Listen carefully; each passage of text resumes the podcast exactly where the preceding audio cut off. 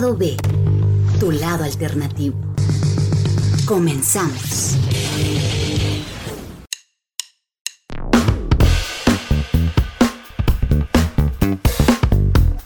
Sweet and Sour, la chispa que encendió la pasión de Amy Winehouse. Años antes del lanzamiento de su álbum debut en 2003, Frank, antes del show mediático de su desordenada vida, antes de que el mundo descubriera esa joya brillante en forma de voz ronca, existió un sueño, un proyecto de rap que encendió la llama de la pasión por la música en una tierna y talentosa niña llamada Amy Winehouse. Amy ingresó a un estudio de grabación por primera vez como parte de Sweet and Soul, un dúo de hip hop que formó con su mejor amiga y compañera cantante, Juliette Ashby.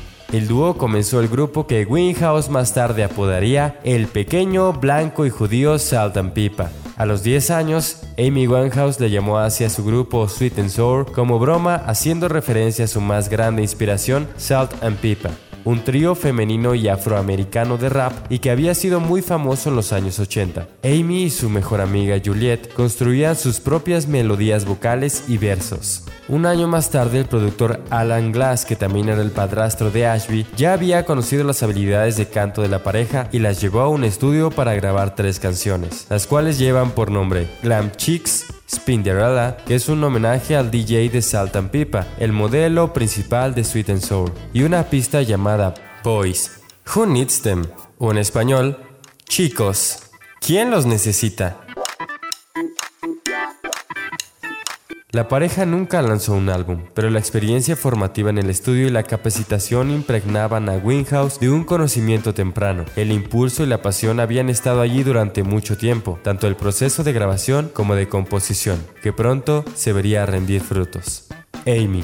El documental del director Capadia destina tiempo para hablar de los primeros pasos de Amy Winehouse en la música, pero hay un material adicional exclusivo. Las incursiones iniciales de Winehouse en la grabación se pueden ver por primera vez. El video puedes verlo en este mismo podcast de mi canal de YouTube, Fernando Loza. El clip comienza con una tierna Winehouse de 10 años corriendo por una casa y elogiando a Ashby ante la cámara.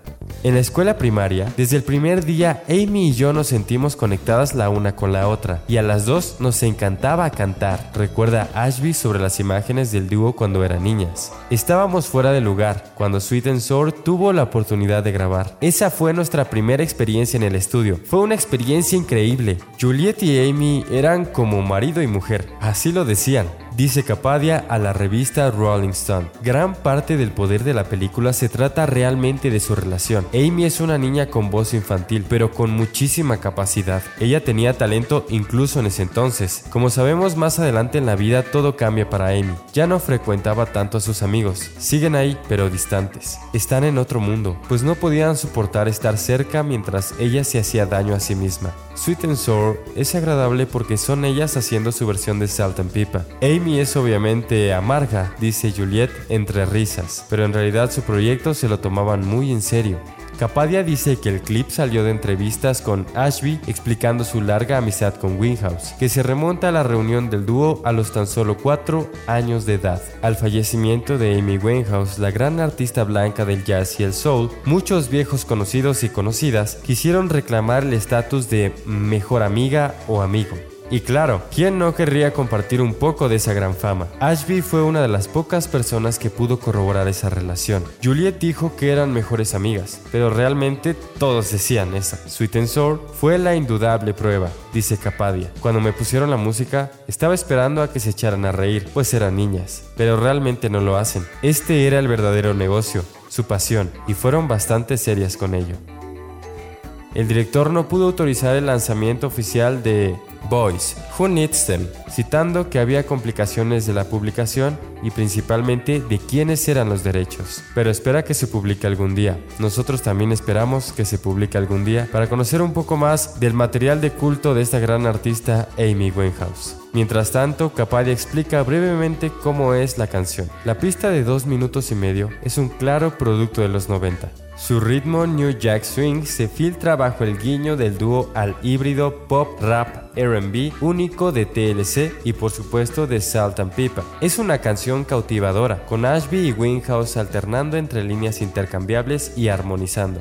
El sonido de dos adolescentes imitando a sus ídolos, pero mostrando un talento descomunal que supera la mera mímica, dice el director Capadia. Incluso en el contexto de la producción cruda de Sweet and Sour, las letras contundentes de Amy Winehouse, la gran personalidad de grabación arrogante y la voz conmovedora que definirían su trabajo más popular ya eran evidentes en Boys, Who Needs Them? o en español, Chicos, ¿quién los necesita? Decía, déjenos solos, no hay nadie en casa. Eso cantaban Winghouse y Ashby en la pista. Te tratarán como a un perro, te empujarán. No es coincidencia que Salt and Pipa y Elizabeth Eye López de TLC fueron las primeras influencias de las cantantes. Eran las mujeres reales que no tenían miedo de hablar de hombres. Obtuvieron lo que querían y hablaron de las chicas que no les gustaban, dijo Amy Winehouse a la revista Interview en 2007. Esta es la breve historia de Sweet and Soul, los primeros pasos de Amy Winehouse en la música. Esperemos que algún día podamos conocer ese material inédito y seguir disfrutando de los que esa gran artista le dejó al mundo. Gracias por escuchar este podcast. Recuerda seguir mis redes sociales como Fernando Losba, donde subo material adicional y otras cosas relativas a artistas alternativos. Mi nombre es Fernando Losba y nos escuchamos en el próximo show. Bye.